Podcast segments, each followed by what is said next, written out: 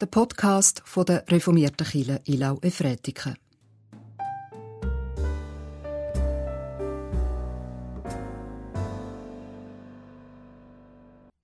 Und du wirst essen und satt werden. Und du sollst den Herrn, deinen Gott, für das gute Land preisen, das er dir gegeben hat. Hüte dich, dass du den Herrn, deinen Gott, nicht vergisst. Am Sonntag feiern wir in der Kirche Ilnau Erntedank Gottesdienst. Wir denken in dieser Zeit daran, für was, dass wir Gott alles dankbar sind. An erster Stelle für das, was unsere Bäuerinnen und Bauern in der Landwirtschaft haben können ernten. Wir bringen aber auch alles andere vor Gott, was wir haben dürfen ernten in diesem Jahr und sind gesegnet worden. Im Beruf, auf der Bühne, im Haushalt, in der Familie, in Beziehungen Gott hat zu unserem Schaffen, zu unserer Arbeit sein Segen dazugegeben. Und darum feiern wir Erntedank Gottesdienst. Im Namen von Gott dem Vater, dem Sohn Jesus Christus und dem Heiligen Geist. Amen. Der Predigtext steht im Buch Ruth im Alten Testament im ersten Kapitel es sind Verse 1 bis 17. Und zu der Zeit, als die Richter für Recht sorgten und eine Hungersnot im Land war, zog ein Mann aus Bethlehem in Juda mit seiner Frau und seinen beiden Söhnen fort, um sich als Fremder auf dem Land von Moab niederzulassen. Und der Name des Mannes war Elimelech, der Name seiner Frau war Noomi. Und die Namen seiner beiden Söhne waren Machlon und Kilion, Ephratiter aus Bethlehem in Juda. Und sie kamen auf das Land von Moab und blieben dort. Und Elimelech, der, Land, der Mann von Noomi, starb, und sie blieb zurück mit ihren beiden Söhnen. Und diese nahmen sich moabitische Frauen. Der Name der einen war Orpa und der Name der anderen war Ruth, und sie blieben um die zehn Jahre dort. Und auch die beiden, Machlon und Kilion, starben, und die Frau blieb zurück, ohne ihren beiden Kindern und ohne ihren Mann. Und sie machte sich auf mit ihren Schwiegertöchtern und kehrte zurück aus dem Land von Moab, denn sie hatte im Gebiet Moabs gehört, dass der Herr sich seines Volks angenommen und ihm Brot gegeben hatte. Und sie verließ den Ort, wo sie gewesen war, und ihre beiden Schwiegertöchter waren bei ihr. Und als sie unterwegs waren, um ins Land Juda zurückzukehren, sagte Noomi zu ihren beiden Schwiegertöchtern, Geht, kehrt zurück, jede in das Haus ihrer Mutter. Der Herr möge euch Güte erweisen, wie ihr sie den Verstorbenen und mir erwiesen habt. Der Herr gebe euch, dass ihr Ruhe findet, jede im Haus ihres Mannes. Und sie küsste sie, und sie begannen laut zu weinen und sagten zu ihr, Nein, wir wollen mit dir zurückkehren zu deinem Volk. Aber Nomi sagte, Kehrt zurück, meine Töchter. Warum wollt ihr mit mir gehen? Habe ich noch Söhne in meinem Leib, die eure Männer werden könnten? Kehrt zurück, meine Töchter, geht, denn ich bin zu alt, um meinen Mann anzugehören. Selbst wenn ich sagen würde, es gibt Hoffnung für mich, selbst wenn ich in der Nacht einen Mann angehören würde und sogar Söhne gebären sollte, wolltet ihr darum warten, bis sie groß werden? Wolltet ihr euch darum einschließen und nicht wieder heiraten? Nein, meine Töchter, denn es tut mir bitter leid für euch, dass die Hand des Herrn mich getroffen hat. Da begannen sie noch lauter zu weinen, und Orpa küsste ihre Schwiegermutter Ruth, aber blieb bei ihr. Sie aber sagte, siehe, deine Schwägerin ist zurückgekehrt zu ihrem Volk und zu ihrem Gott, kehr auch du zurück folge deiner Schwägerin. Aber Ruth sagte, dränge mich nicht, dich zu verlassen und zurückzugehen von dir weg. Denn wohin du gehst, dahin werde auch ich gehen. Und wo du übernachtest, da werde auch ich übernachten. Dein Volk ist mein Volk und dein Gott ist mein Gott. Wo du stirbst, da werde auch ich sterben, und dort will ich begraben werden. Der Herr soll mir antun, was immer er will, nur der Tod soll uns trennen. So steht's geschrieben im Buch Ruth im ersten Kapitel. Wer am Sonntag im Kanton Bern sicher wird sein, dass er in eine Kirche reingelassen wird, um eine Predigt zu hören, eben zur Predigt gehen wird, der kann nicht im Kanton Bern, sondern der muss in einen Nachbarkanton fahren. Im Kanton Bern sind ab dem Sonntag nur 15 Personen erlaubt. Und am letzten Freitagabend die Massnahmen im Kanton Bern sind bekannt worden und ich davon gehört habe, hat sich auf mein Herz eine schwere Last gelegt. Und ich habe mich gefragt, was kommt da noch auf uns zu? Was wird auch das für eine Adventszeit werden?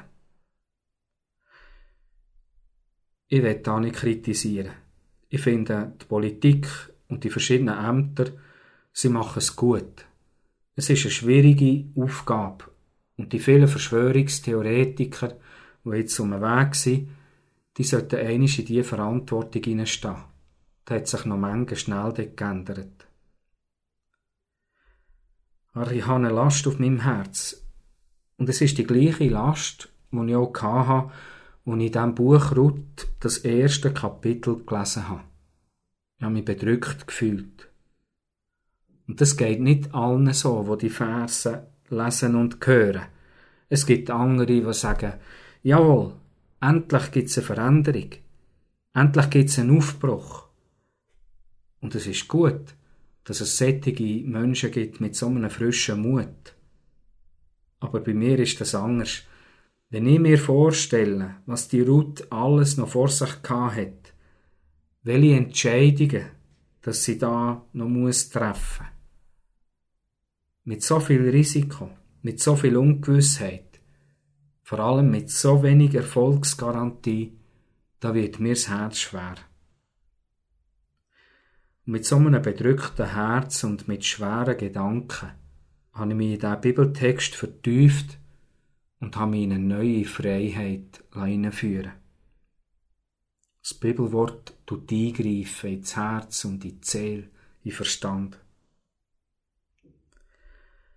Es ist etwas voll im Staate Bethlehem. Schon in den ersten Versen im Buch Ruth wird deutlich, es ist eine Zeit, wo tüchtig der Wurm drinnen ist. In Brothausen, das heißt das Wort Bethlehem, in Brothausen ist eine Hungersnot. Ausgerechnet. Es heißt, zu der Zeit, wo die Richter für Recht gesorgt haben, ist eine Hungersnot im Land das bedeutet aber, die Richter haben nicht gut geschaut. Also nicht wie zu der Zeit in Ägypten, wo dank Josef die Kammern in Ägypten sind prallvoll gewesen, mit Getreide. Es ist eine Zeit, wo der Eli Melech muss wegflüchten. Eli Melech, der Name bedeutet Gott ist König. Gott ist souverän.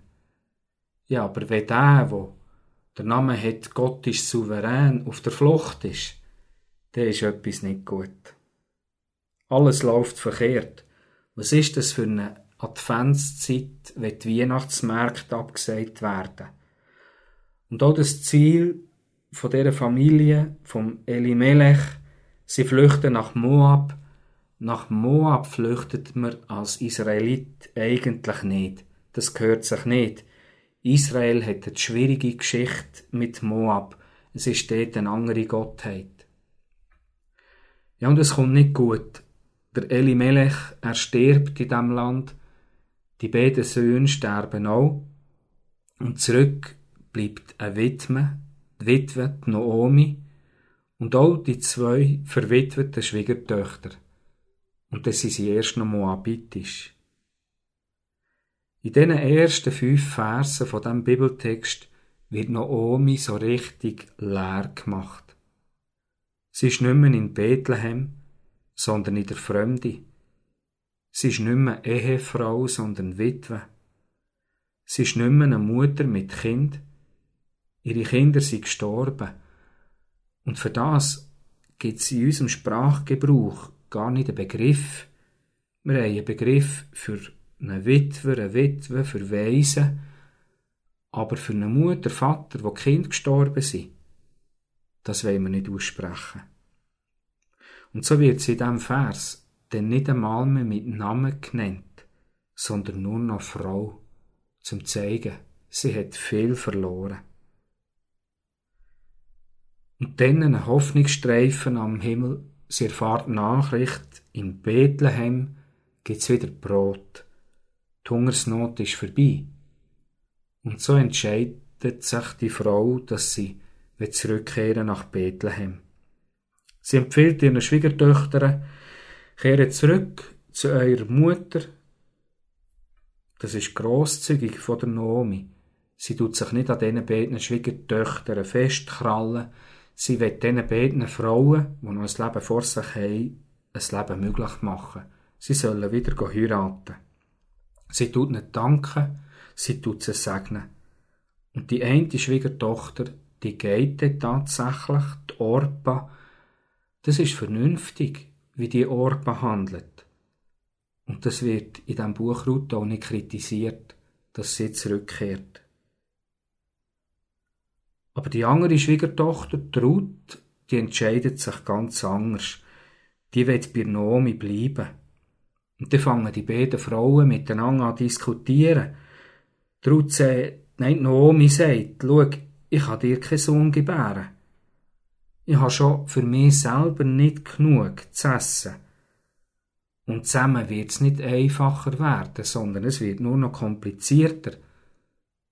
Sie sagt auch, schau, Gott ist bitter zu mir gesehen und ratet der Ruth, dass sie soll gehen, die Bitterkeit, mit der wird sie allein leben, da wird sie die Ruth nicht auch noch drin hineinziehen.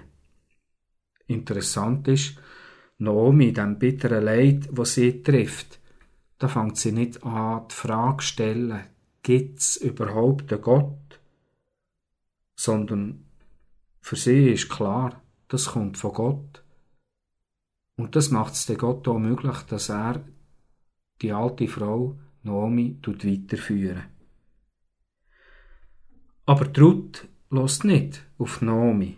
Sie ist vehement, sie ist klar, dies Volk ist mein Volk und dein Gott ist mein Gott. Und so wird sie bei der Naomi bleiben. Der Ruth ihre Entscheidung, die ist nicht verständlich. Es gibt keinen einleuchtenden Grund, warum das sie mit der Naomi soll mitgehen. Im Gegenteil, vom Verstand aus beurteilt, ist ihre Entscheidung naiv. Im Nachhinein wissen wir schon, sie ist mit der Richtigen mitgegangen. Das, was sie hat gesagt, dein Gott ist mein Gott, das hat grosse Konsequenzen gehabt. Die Frau Ruth, die moabitische Frau, spielt im Stammbaum von Jesus eine ganz wichtige Rolle. Mit dieser moabitischen Frau macht Gott Bethlehem zu einer Brotkammer für die ganze Welt eine Brotkammer mit lebendigem Brot. Aber in dem Moment ist ihre Entscheidung nicht verständlich. Man muss sogar sagen, die Entscheidung ist naiv. Aber wenn wir ehrlich sind und zurückschauen auf all die Sachen, die wir entschieden haben im Leben und welche Weg dass es uns dann geführt hat, das Gefühl, dann müssen wir auch bei vielen Entscheidungen sagen, wir haben sie eigentlich aus dem Bauch herausgefällt. Klar haben wir Vor- und Nachteile abgewägt, aber was es denn wirklich bedeutet, das merkt man dann erst im Nachhinein. Erst dann wird dem Tragweite von so einer Entscheidung bewusst. Wo dann die beiden Frauen zurück in Bethlehem ankommen, da sagt Naomi, voll bin ich gegangen. Und leer hat mich Gott, der Herr, zurückkehren Diese Lehre ist der Anfang von dem kleinen Büchli Ruth. Es ist ein kleines Buch, vier Kapitel. Aber man hat entschieden, die vier Kapitel, die sind wichtig, die dürfen in der Bibel nicht fehlen. Jetzt feiern wir Erntedank Gottesdienst. Und vielleicht bist du so eine dankbare Person. Vielleicht sind dir bestimmte Menschen im Leben geschenkt worden, wo du dankbar um sie bist.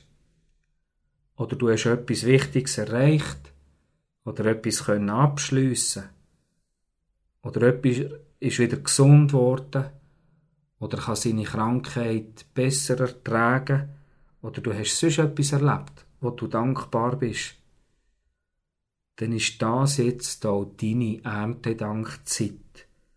Du kannst Gott danken und ich wünsche dir, dass er dir noch mehr Sagen dazu gibt. Aber vielleicht geht es dir heute auch so wie der Nomi und der Ruth. Die beiden, die werden dann später schon noch Erntedankfest feiern. Aber jetzt ist es noch zu früh. Es ist noch nicht Zeit. Die beiden Frauen sind leer und sie strecken Gott ihre leeren Hände entgegen. Was gibt euch das für eine Adventszeit? Sie haben leere Hände und was leer ist, dort kann Gott füllen. Dort kann Gott mit uns einen Weg gehen. Amen. Wir wollen beten. Treue Gott, du bist da. Wir wollen dir näher sein. Und du kommst uns entgegen. Wir haben dich gesucht und du hast uns gefunden. Erfülle uns mit deinem Geist. Wir danken dir für die Kraft von deinem Wort.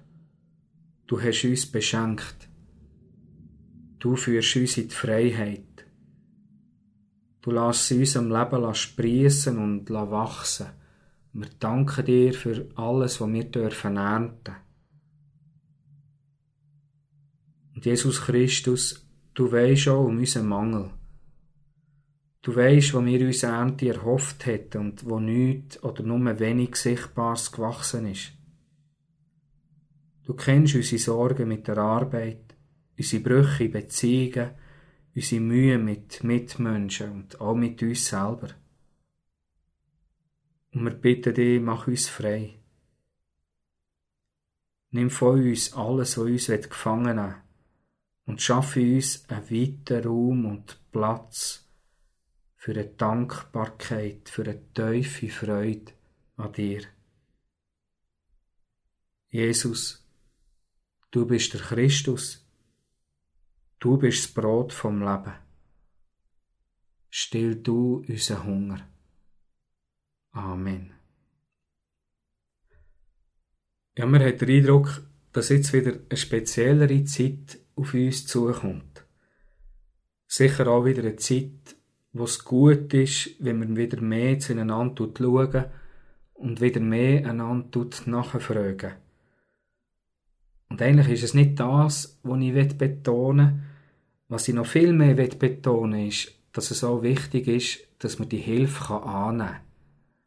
Und wenn man den Philipperbrief studieren und lehren, dann lernt man dort drin eben auch, dass man Hilfe mit Freude annehmen. Auf der einen Seite ist die Freiheit, das anzubieten, Unterstützung und Hilfe. Und was auf der anderen Seite dazugehört, ist die Freude von dem und von der, wo die Hilfe annehmen. Und zu dem möchte ich dich ermutigen. Ich werde um das Segen von Gott für uns bitten. Der Herr segne uns und behüte uns. Der Herr lasse sein Angesicht leuchten über uns und sei uns gnädig. Der Herr hebe sein Angesicht auf uns und gebe uns Frieden. Amen.